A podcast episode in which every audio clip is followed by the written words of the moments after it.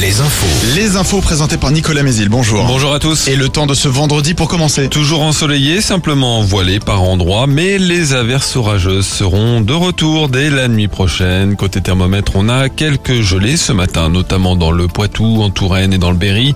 Pour les maxi, comptez 15 à 23 degrés de l'Anjou à la Gironde.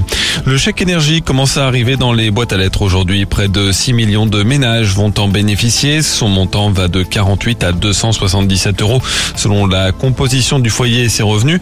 Il permet de payer les factures d'électricité, de gaz, de bois ou encore de fioul.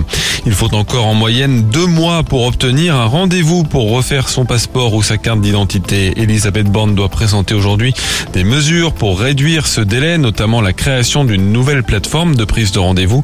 La première ministre se déplace dans l'Indre aujourd'hui. L'Indre où c'est la ministre des Sports qui était en visite hier. Une cinquantaine de manifestants contre la réforme des retraites ont forcé l'accès à la maison départementale des sports où elle se trouvait pour tenter de perturber ce déplacement en vain. Et selon Centre Presse, le ministre de la Santé, lui, devrait se rendre dans la Vienne lundi. François Braun est notamment attendu au CHU de Poitiers. Un arrêté anti-rêve parti entre en vigueur aujourd'hui dans la Vienne jusqu'à lundi inclus. La préfecture craint la tenue ce week-end de free party euh, pouvant regrouper plusieurs milliers de participants.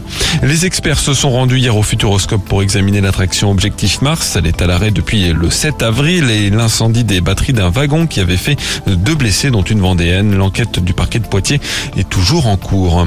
En Vendée, un incendie hier après-midi au sein de l'entreprise La Maison Bleue à la Rabatelière. Le bureau d'études de l'entreprise spécialisée dans les structures en béton a été entièrement détruit. Elle restera fermée aujourd'hui, mais son patron confie à Ouest France que la production reprendra dès lundi. Deux émissions de France 5 en tournage en Anjou depuis hier. Échappée belle et Silence ça pousse prépare une émission spéciale commune pour une escapade à travers le Maine-et-Loire. Le tournage continue jusqu'à jeudi prochain. La date de diffusion n'est pas encore connue.